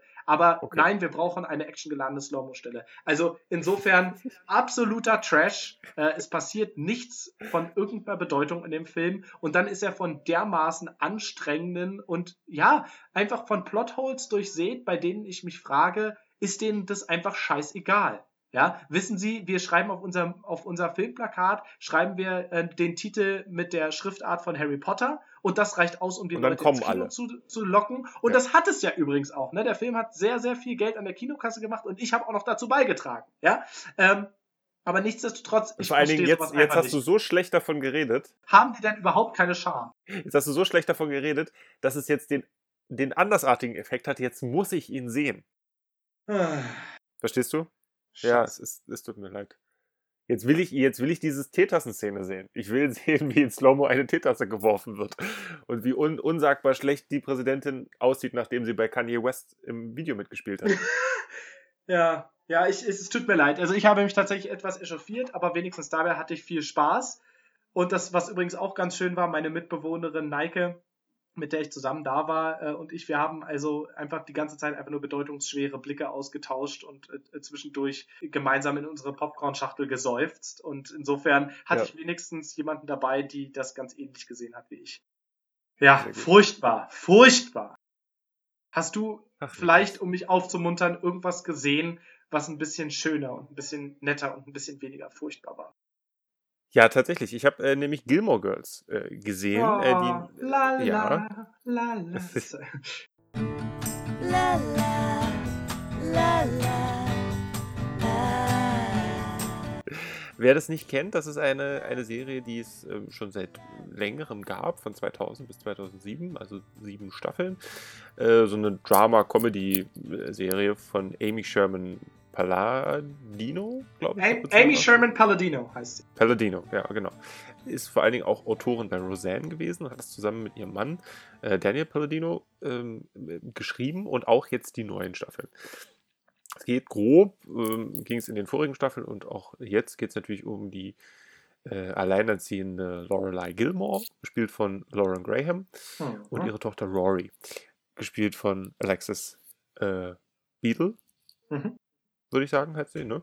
Ähm, das Ganze spielt in so einer kleinen, fiktiven, sehr, sehr prototypischen Kleinstadt, nämlich äh, Stars Hollow. Ähm, Lorelei äh, hat so eine, über, über, diese sieben Staffeln weg, so eine On-Off-Beziehung mit äh, Luke, dem Besitzer des Diners. Große Konflikte mit ihren Eltern, speziell mit ihrer Mutter eigentlich. Ähm, so sehr reiche, äh, ja, sehr reiches Paar sind. Äh, und sie ist das einzige Kind. Und im, im Großen und Ganzen geht es um Familie, um Generationskonflikte, um Liebe in so einer eingeschworenen Kleinstadt. Das ist nochmal eine besondere Komponente. Also diese Stadt als solches ist quasi auch ein Charakter. Absolut. So was für ein Klischee, aber es stimmt so sehr. Ja, ja, total, total. ja. ähm, und was besonders ist, sind, glaube ich, würde ich sagen, die schnellen Dialoge. Viele Anspielungen auf Musik, Bücher, Filme, Serien, Personen, weshalb es eigentlich die perfekte Serie für diesen Podcast ist. ähm, äh, ich habe hab gelesen, ein normales Drehbuch hat so 45 bis 50 Seiten für, für diese Spielzeit, äh, die so eine Folge hat. Mhm. Eine Seite pro Minute, sagt man ungefähr, ja. Genau. Und äh, bei Gilmore Girls sind es 75 bis 80 Seiten pro, äh, pro, äh, pro Folge, äh, was so. einfach mal zeigt, wie, wie sprachintensiv äh, und wie, und wie schnell und, und spritzig das quasi ist. Die ähm, Serie hatte jetzt, wie gesagt, von 2007 bis jetzt gab es da nichts. Jetzt hat Netflix. Ja, wobei, wobei, darf hm? ich da mal ganz kurz was zu sagen, weil du ja. hast ja schon angesprochen, Amy Sherman Palladino. Die hat nämlich gemacht Staffeln 1 bis 6. Und dann gab es 2007 die unfassbar furchtbare siebte Staffel, die ja. ähm, einfach nur wirklich ganz, ganz schlecht war, äh, versucht hat, irgendwie die gesamte Serie aufzulösen, also zu irgendwelchen befriedigenden oder weniger befriedigenden Enden zu bringen, äh, dabei ja. das leider überhaupt nicht geschafft hat, irgendwie ganz, irgendwie, weiß nicht, die Leute, die daran gearbeitet haben, wirklich eher eine Hommage an Gilmore Girls gemacht als Gilmore Girls gefühlt. Ja. Und einer der Gründe, warum diese neue Staffel jetzt nochmal rausgekommen ist, ja, quasi zehn Jahre später, ist, weil das Amy Sherman Palladino wohl die ganzen Jahre auch ein bisschen genervt hat, ja, und sie gesagt genau. hat, sie möchte jetzt gerne nochmal ein würdiges Ende machen. Genau, genau. Das, da, das hätte, hätte ich noch erzählen wollen, aber das macht, macht ja nichts. Das, wenn du das auch weißt, äh, äh, muss dazu sagen, macht nichts. Man muss dazu sagen, dass Niklas auch ein großer äh, Gilmore Girls Fan ist. Ja, äh, ich habe alle Folgen mindestens zweimal geguckt. If you're out on the road, feeling lonely and so cold, all you have to do is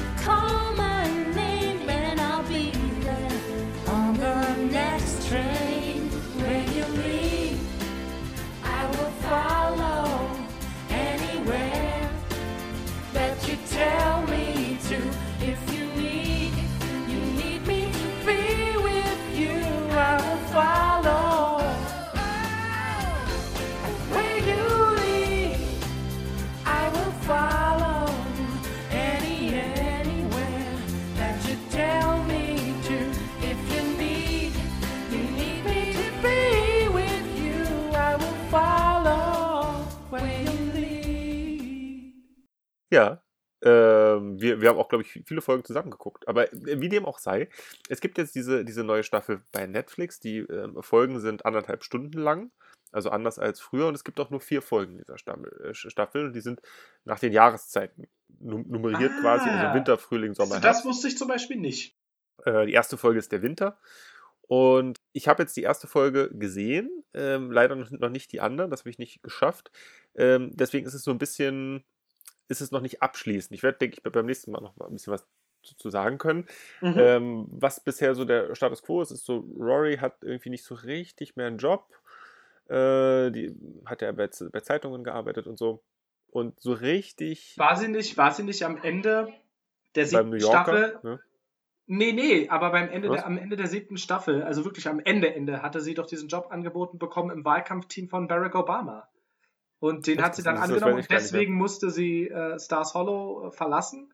Und dann, äh, ja, genau. Aber ich glaube, das war also äh, ihr letzter Job, mit dem, mit dem wir sie sozusagen verlassen haben. Aber ja, du hattest recht, sie hat ja vorher natürlich eher im Zeitungs- äh, also genau, ich meine, also auch, das, das war, auch, auch, da war sie als Journalistin natürlich angestellt. Aber, ja, ja, klar. Also die Idee war, war ist dann schon, ähm, sie auch als, als primär als Journalistin dann in der neuen Staffel wieder zu branden quasi. Ne? Also sie sie wird da ganz klar als schon mit, mit, mit sehr erfolgreichen Artikeln und so, ne? Dann kennt man sie schon und, und Luke Aha. macht irgendwie ihren erfolgreichsten Artikel auf die Rückseite von, äh, von, von seinen Karten im Restaurant, so, dass alle Leute das mal lesen können und so. Also Oh, das ist, so, oh, so, so Luke ist so süß. Luke, Luke ist sowieso der allerbeste. Luke ist, ne, Luke ist eigentlich viel zu gut für Lorelei. Aber äh, ganz kurz, um das kurz zu klären, ganz kurz, ja? Ja. Ich bin natürlich Team Luke. Du? Natürlich. Okay, natürlich. alles klar. Wunderbar. Gut. Äh, ja, genau. Und ähm, genau, Rory hat nicht so richtig so einen Job. Ähm, eventuell steht da eine Schwangerschaft an. Wir werden mal sehen. Ich will auch nicht zu viel spoilern. Wie gesagt, weiß auch nicht. Und ganz äh, wichtig, auch gerade in der ersten Folge, dass der Opa gestorben ist, also beziehungsweise der Vater von Lorelei. Der ist übrigens tatsächlich gestorben. Der ist, das ist der Grund, warum er auch nicht dabei ist. Deswegen haben sie es dann so eingearbeitet. Der ist, da ist der Schauspieler einfach gestorben. Und ähm, sie haben es dann eingearbeitet äh, genau, gibt aber, äh, wie ich finde, eine ganz schöne, ähm, ganz schönen Twist für den Charakter der, der Oma, äh, der so ein bisschen eindimensional grumpy einfach so gefühlt ist. Obwohl ich sagen muss, mit, mit, mit dem Älterwerden und des nochmal Sehens, ist sie eigentlich, sie ist eigentlich gar nicht so furchtbar. Eigentlich ist Lorelei viel furchtbarer. Ja, genau. Wir sehen das nämlich eher stärker durch die Augen von Lorelei. Ich wollte dir gerade eigentlich nämlich, bevor ja. du es selbst gemacht hast, auch widersprechen und wollte sagen, dass ich ihren ja. Charakter schon auch eher vielschichtig fand. Ja, äh, ja, genau. Also ich hatte sie als, als einfach nur grumpy und ah, die böse Oma, ne, und die versteht, versteht die alle nicht und so. Ist es aber eigentlich gar nicht so. Ähm, eigentlich ist es auch gar, will sie gar nicht viel, habe ich den Eindruck. Aber Lorelei ist eigentlich die selbstsüchtige, schwierige Person. Und genau, das ist so ein bisschen. Was mich jetzt mal interessieren würde, ja? ist, ähm, also nachdem, wir haben es ja schon gehört, äh, Edward Herman ist äh, leider im Jahr 2014 verstorben. Äh, der, 14 war das schon, ne? Ja, das ist schon zwei Jahre her. Der Schauspieler, der, wie hieß er, Richard, ne? Richard Gilmore. Ja, Richard. Also Richard Gilmore, genau. den, den Familienvater äh, dieser, dieser Familie der Gilmores gespielt hat. Ähm, der war aus meiner Sicht immer unglaublich wichtig für die Dynamik zwischen den vier, ja, aus meiner Sicht, äh, also, also, zwischen den vier Gilmores zumindest. Ich will jetzt nicht Hauptcharaktere sagen, weil da sind sicherlich ja. auch andere noch wichtig so. Ähm, Kriegen Sie das denn hin, dass ohne ihn, also dann tatsächlich nur mit den drei Frauen, in einer ähnlichen Dynamik weiterspielen zu lassen oder brechen das, Sie damit bewusst? Das ist noch ein bisschen offen, muss ich sagen. Ähm, und Sie brechen damit eher bewusst, würde ich würde ich jetzt sehen. Sie, ähm, sie, sie nutzen ihn viel. Also in der ersten Folge geht es halt echt viel um ihn, Rückblick auf die äh, auf die Beerdigung und sie kommen irgendwie mhm. in das mhm. Haus und da ist ein riesengroßes Porträt von ihm und weiß ich nicht was so. Also er ist schon, er ist schon ähm, Teil des Narrativs sehr stark, damit, damit, die, damit das Hin und Her quasi funktioniert. Ähm, mal gucken, wie sie das jetzt weitermachen, wie das im weiteren Verlauf noch ist in den nächsten drei Folgen. Mhm, ansonsten finde ich es, muss ich, muss ich sagen, die erste Folge war, also in der ersten halben Stunde war ich schockiert, weil ich es ganz schrecklich fand. Dachte so, oh Gott, oh Gott, was, was haben die gemacht? Okay, krass. Ähm, und ich habe ganz stark dieses Gefühl gehabt, ähm, dass Netflix jetzt einfach mal, also sie haben in letzter Zeit häufiger probiert, ältere, erfolgreiche Serien nochmal zu wiederbeleben. Mhm. So mit ihrem, mit ihrem wahnsinnig großen Marktanteil und ihr, die können ja quasi machen, was sie wollen. Ne? Und die haben ja wahnsinnig erfolgreiche Eigenproduktionen und ähm, nehmen sich dann quasi eine alte Marke und wiederbeleben die nochmal. Sie haben es bei Full House gemacht, mit Fuller House, mhm. was eine Unverschämtheit war, meines Erachtens nach das war ganz schrecklich. Das hat nur von den alten Witzen gelebt. So. Also nur, es hat nur von diesem Retro-Moment gelebt. Mhm. Sie haben es bei Arrested Development probiert, eine der witzigsten äh, Serien, die es meiner Meinung nach gibt, an sich. Und dieser Neuauflage relativ flach, muss ich sagen. Nicht, längst nicht so gut. Und es, schien- es schien mir am Anfang so, dass es dasselbe Phänomen ist. Dieses Mhm. allein von dem, von dem Retro-Gedanken, so, ach Mensch, die, die alte Crew nochmal zusammen sehen. Ne? Ja. Das war der, der, derselbe Grund. Bringing the band back together. Genau, genau. Warum man irgendwie cool findet, dass da nochmal Chewbacca und Han Solo kommen.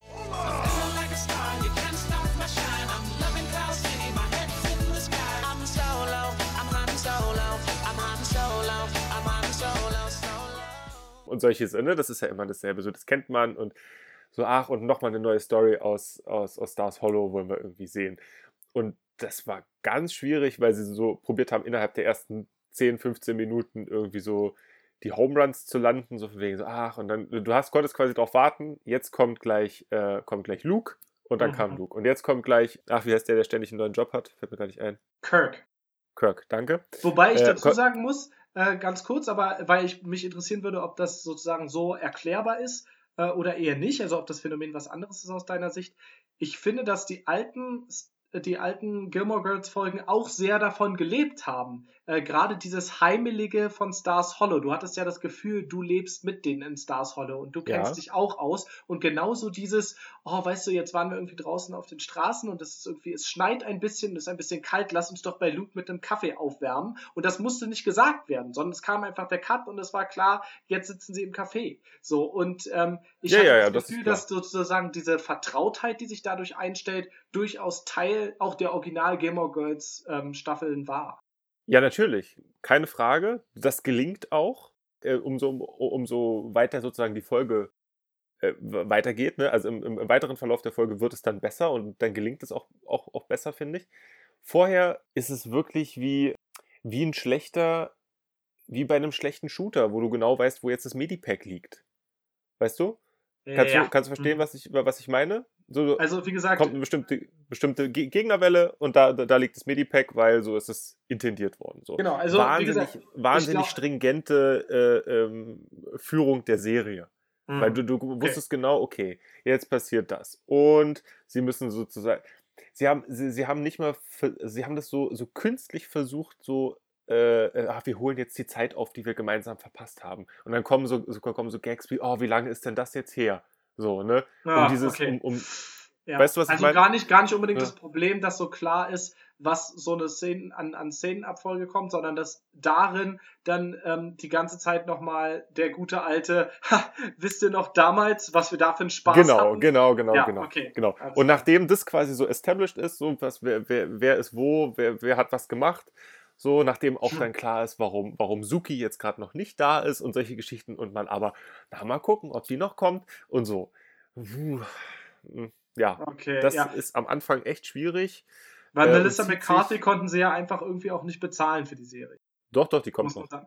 Ja, ja, nein, aber die äh, konnten Ja, ja, genau. die gesamte Laufzeit Die bezahlen. einzig weil die erfolgreiche da ist. äh, Ja. Zu erfolgreich geworden ist, ja. Das finde ich übrigens sehr interessant äh, an der Stelle. Total. Klein, klitzekleine Anekdote.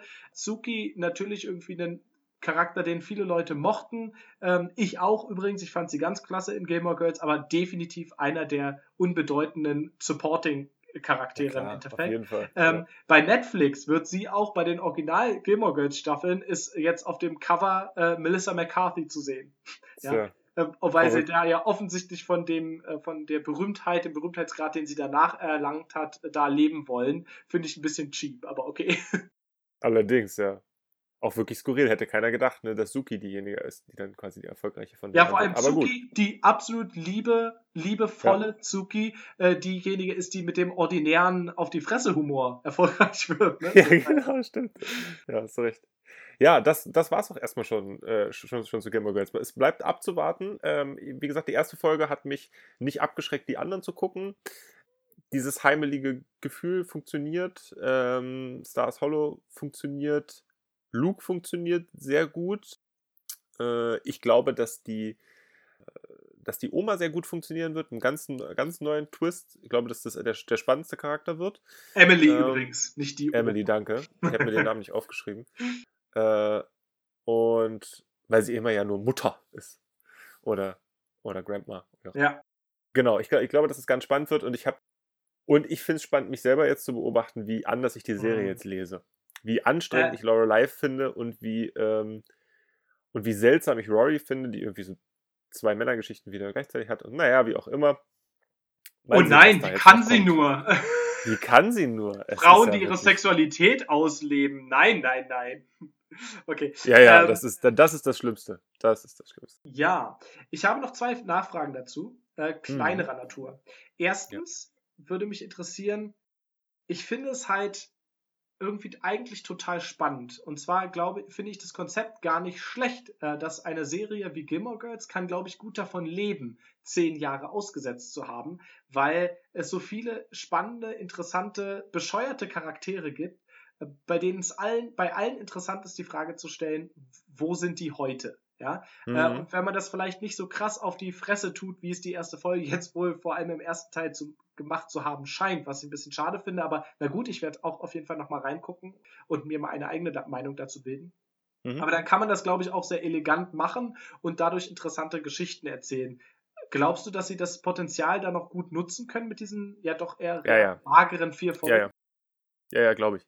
Glaube ich schon, weil sie, ähm, glaube ich, nur das Problem hatten, wieder reinzukommen. Sozusagen ihr, ihr, ihre eigene Serie ja, ja. im, im Du Jetzt meinst, irgendwie du meinst zu, wie, wie wir mit unserem Podcast? Das war nämlich eine der häufigsten Kritiken, Genau, die wir gehört dass haben. wir, in dass wir sozusagen im Laufe der Folge besser werden. Das kann Ja. man quasi. Wie ein guter Wein. Ja. Ja. Okay, äh, gut, das freut mich schon mal. Zweite Nachfrage. Wir sind zehn Jahre älter, ja. Und die, die, die Frauen sind zehn Jahre älter und alle sind zehn Jahre älter. Ähm, und Ja. mich würde interessieren, erlauben sie das oder sind Graham und Bladel irgendwie bis zur Un Unkenntnis geschminkt, damit sie noch genauso aussehen, wie wir sie vor, wie wir sie in Erinnerung haben von dem ähm, Erlebnis von vor zehn Jahren? Also dürfen sie Ähm, tatsächlich älter wirken? Äh, sie, sie, sie wirken in dem, was sie spielen und dem, in dem, was sie erfahren, älter. Ne? Also es geht dann um äh, künstliche Befruchtung bei, äh, bei Lorelei zum Beispiel. Das ist ja klar, wird ja klar gesagt, dass sie eigentlich zu alt wäre für ein Baby. Ja. So, und äh, auch bei, auch bei Rory geht es dann irgendwie darum, dass sie irgendwie, ja, sie ist ja jetzt schon so und so alt und so. Also es wird auch, wird auch quasi fett vorne drauf geschrieben. Ihr, ihr seid älter geworden. Optisch muss ich sagen, gehen sie da. Äh, Werden sie einfach Also, äh, jeden Tag Sie- vorm Dreh zwei Stunden in die, äh, in die Maske geschickt. ja. Ja, also gerade Das finde ich schade, das finde ich wirklich schade. gerade Graham ist für mich nicht zu unterscheiden optisch von den alten Folgen. Also ach, bei- Das, das ist ja blöd. Bei, den, bei, bei den anderen siehst du es schon irgendwie so ein bisschen. Äh, ich, ich finde, bei Luke siehst du es äh, sehr, sehr extrem. Und vor allen Dingen auch bei den Freundschaftscharakteren von, von, von Rory ähm, Ja. sieht man es bei, bei Paris oder so. Da, da sieht man es schon. Aber bei den Hauptcharakteren ist es, weiß ich nicht, ob es bewusst ist, äh, optisch eher zurückhaltend gemacht war.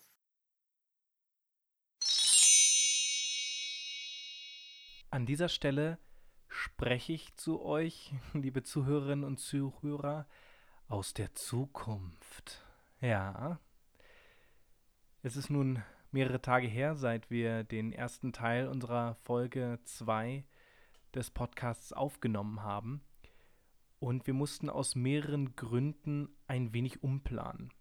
Erstens ist die Folge sehr, sehr lang geworden. Ihr merkt, wir sind jetzt schon über eine Stunde und ich habe dabei noch relativ viel rausgeschnitten und es wären jetzt auch noch einige Dinge gekommen und deswegen haben wir uns überlegt, dass wir diese zweite Folge dieses Mal in zwei Teile teilen.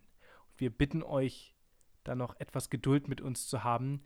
Wir lernen auch dazu und wir werden definitiv in den nächsten Wochen uns weniger pro Folge vornehmen weil wir doch jetzt mehrfach feststellen mussten, dass unsere Ideen, unsere Pläne ein bisschen zu ausschweifend sind für die Zeit, die wir uns vorgenommen haben, also eher im Zeitrahmen von 90 Minuten.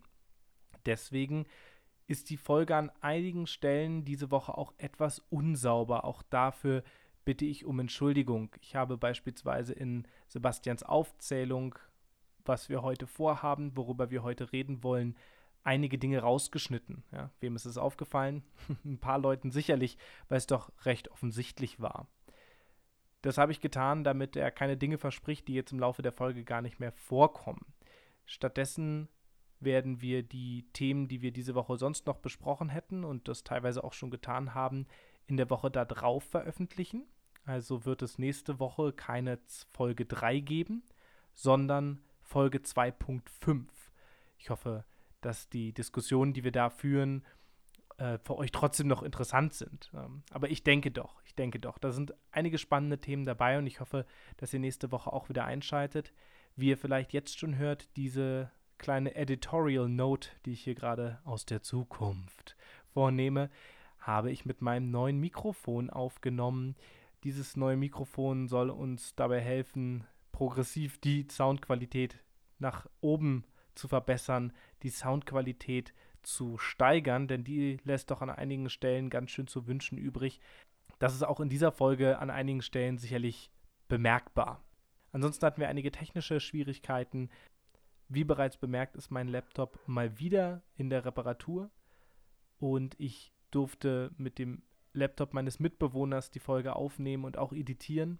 Aber das hat mich natürlich schon eingeschränkt und hat die Soundqualität dieser Folge nicht unbedingt nach oben gesteigert. Ja. Aber insofern, um das Ganze mal positiv zu wenden, könnt ihr euch darauf freuen, dass es die nächsten Wochen sicherlich stückchenweise bergauf geht und die Folgen immer besser werden, von der Soundqualität immer besser anzuhören und hoffentlich auch inhaltlich noch toller, als sie jetzt schon sind. Naja, also das hoffe ich zumindest. Ich freue mich übrigens sehr über Feedback. Insofern dieses Twitter-Handle cookniklas, das äh, ist meins, könnt ihr gerne benutzen, um mir kurz Nachrichten zu schreiben oder auch mich privat anschreiben. Feedback ist wirklich immer gerne gehört und ich habe auch von den Leuten, von denen ich welches bekommen habe, schon einige Dinge inkorporiert. Ich hoffe, dass es Ihnen diese Folge dann jetzt auch aufgefallen. Da bin ich ja sehr gespannt. Und damit die Folge jetzt nicht einfach komplett vorbei ist und ich ganz viele Sachen weggeschnitten habe und ihr gar nicht auf eure Kosten kommt, habe ich jetzt aus einem Segment, das leider obsolet geworden ist. Wir haben euch nämlich ein paar Hinweise geben wollen zum Steam Sale, aber der ist jetzt tatsächlich ziemlich genau dann fertig, wenn diese Folge hochgeladen wird und das erschien mir dann nicht mehr aktuell genug. Die Diskussion habe ich rausgenommen, aber einige der Sternstunden, ja, einige der besten Stellen aus dieser Diskussion habe ich euch jetzt im Anschluss dieser Folge als eine Art kleine Outtakes-Special hinzugefügt und damit wünsche ich euch jetzt noch viel Spaß. Ansonsten sehen wir uns, oder besser gesagt, hören wir uns hoffentlich nächste Woche. Bis dahin, genießt euer Leben. Ciao. Aber äh, was ich noch sagen wollte, ich empfehle allen von euch, äh, mit euren Freunden ähm, dieses Family Sharing zu machen. Nik Niklas und ich machen das. Ja. Ähm, das heißt, Niklas hat Zugriff auf meine Steam-Bibliothek und ich auf seine. Und ähm, das ist so gut. Das ja, ist das bedeutet, toll. wenn, wenn einer von uns beiden gerade nichts spielt bei Steam, dann kann die andere Ja. Person auf fast alle, also es gibt ein paar ganz, ganz wenige Ausnahmen, ich habe tatsächlich selbst noch überhaupt keine erlebt, ähm, aber Ja, kann auf die gesamte Steam-Library von dem Freund der Freundin zugreifen, mit der das Ja. aktiviert ist, ähm, was bei uns in unserem kombinierten Fall wahrscheinlich dann so auf 350 Spiele oder so hinausläuft. Ja, ähm, ja. ja das, da können wir eigentlich unser Leben lang dran spielen. richtig. Es ist auch so, dass die, dass die Spiele einen quasi ja so vorwurfsvoll traurig anblicken aus ihrer Library heraus. Oh, du hast mich noch nie gespielt. So. Ja, ähm, und äh, das ist im, immer wahnsinnig schwierig. Es ist so- sogar teilweise so, dass Niklas und ich uns absprechen, wer welches Spiel kauft, damit wir es nicht beide haben, weil es halt Blödsinn ist in so, einem, so einer geteilten Library. Ganz genau. Äh, lange, Rede, lange Rede, ganz wenig Sinn. Es ist zum einen Metro Redux. Das ist die überarbeitete Form von äh, den äh, Metro-Spielen, die ähm, ganz fantastisch sind. Die spielen in, im Metro-System von, ja, von wo eigentlich? Hm, von London? Ich weiß es gar nicht mehr. Ich dachte, ist schon sehr, das, ich dachte eigentlich, Was? das wäre Osteuropa, weil Tschernobyl. Da gehe ich da jetzt. Nee, ich mein Stalker, ne? Ach, weißt Du du. meinst Stalker. Wie auch immer, es ist eine große Empfehlung, ähm, weil die. Äh, weil die Story nämlich wirklich bei euch im Kopf bleiben wird. Ja, das, das, ihr werdet das nie vergessen. Dann habe ich als, als weiteren Punkt äh, Hearts of Iron. Das ist eine äh, schon relativ lange alte Serie, ähm, die ja, das ist ein, ein Spiel, was man wirklich lernen muss. Und da, hat, da haben viele Leute keine Lust drauf. Das kann ich gut verstehen. Ähm, das ist so wie, äh, das ist, wer, wer Civilization mag, ist, ist schon mal gut bedient, sag ich mal. Aha. Aber Es, ähm, du willst sagen, es ist ein ganz schön langer Weg, bis man sich endlich Prinz Eisenherz nennen kann? wow. Entschu- Entschuldigung. Wow. Ähm, das war sehr daran vorbei, worum es in diesem Spiel geht. Es geht ähm, um, den, um den Zweiten Weltkrieg, Heart of Iron. Sorry. Ja, wenn ich das vorher gewusst hätte, hätte ich den Joke vielleicht nicht gemacht. Ja, gut. This War of Mine ähm, habe ich Ja. ein bisschen gespielt, nicht, nicht großartig viel. Ich Ja. ähm, finde das Spiel für die Idee, für das, was es machen möchte und wie es das macht, großartig.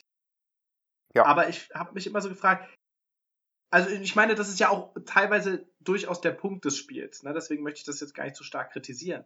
Aber Ja. es macht halt einfach überhaupt keinen Spaß. Es ist halt einfach Ja. nur dermaßen deprimierend und düster Ja. und aussichtslos, äh, dass Ja, ich mich ja. frage, gibt es irgendjemand, also weißt du, ich habe das in meiner Steam Library und das, ich finde, es, dass es wichtig ist in meiner Steam Library und ich mache es auch, äh, wenn, wenn meine, ähm, wenn meine Computerspielkritischen Freunde da sind, äh, mache ich es auch mal an und sage, haha, guck mal, das ist total ernst und so. Ähm, aber hat irgendjemand tatsächlich Spaß, das zu spielen? Ich glaube, über Monkey Island müssten wir eine ganze eigene Folge machen, Niklas. Das könnte sein. Wir haben nämlich mal, das muss ich dazu erzählen, ähm, mal ein, bei einem Fußballturnier mitgemacht, Niklas und ich. Das war so eine, so eine ja, Schulbezirks-Dingsbums, so. Und da musste man ein Team zusammenstellen. Wir hatten dann, haben uns mit Freunden dann eins zusammengestellt und man musste einen Namen des, für das Team haben. Kannst du dich noch erinnern, wie unser Team hieß? Nein. Kannst du, weißt du nicht mehr? Nee, weiß ich wirklich nicht mehr. Äh, ich hätte das auch komplett vergessen, wenn du es nicht gesagt Also, ich musste gerade tatsächlich, während du geredet hast, eine ganze Weile überlegen, bis mir wieder eingefallen ist, dass, du- dass du recht hast und das tatsächlich mit mir war. Ja, ja, jetzt definitiv war das mit dir, weil mit keinem anderen hätte ich den Gag dieses Namens machen können. Alle anderen hießen halt sowas wie die Bali Kickers oder Bayern, München, Berlin oder irgendwie sowas. Also so bescheuerte Namen. Und wir hatten halt den coolsten Namen von allen, denn wir hießen, wir verkaufen diese feinen Lederjacken. Stimmt! Was dann einfach darin resultierte, dass wir immer, immer wenn die Spiele angesagt wurden, dann immer sowas kam wie, so, jetzt spielen die Bali Kickers gegen die Lederjacken. Stimmt, ich erinnere mich. Großartig. Und wir haben, und wir haben natürlich grandios verloren, weil es so aufgepumpte McFit-Typen waren, äh, die uns einfach immer, immer so weggebumst haben. Aber ähm, es war wahnsinnig witzig. Also ich habe es als wahnsinnig lustig in Erinnerung. Und die waren auch gefühlt alle mindestens 15 Jahre älter als wir. ja. Weil wir waren ja damals noch, noch klein. Ähm, und aber da werde ich, werd ich immer dran denken, dass wir diesen wahnsinnig geilen Namen hatten. Ich glaube, seit, seit 1973 oder so ist beim Steam Sale Thomas Was Alone ähm, Äh, immer, zwei- 72. immer, Entsch- Entschuldigung, ja, ich, ich komme da immer durcheinander mit. Ja. Ähm, So, für, für so dumm hältst du unsere Hörerinnen und Hörer, dass die sowas denken. moving on. Enter the Gungeon für 7,49 Euro. Einfach mal ausprobieren. Gutes Spiel. Also es ist quasi The Expendables, das Spiel. Ähm, Ja, genau. Es gab sogar eine Expendables-Version davon, weißt du ja das? The Expendables. Der Expendables, genau. So gut.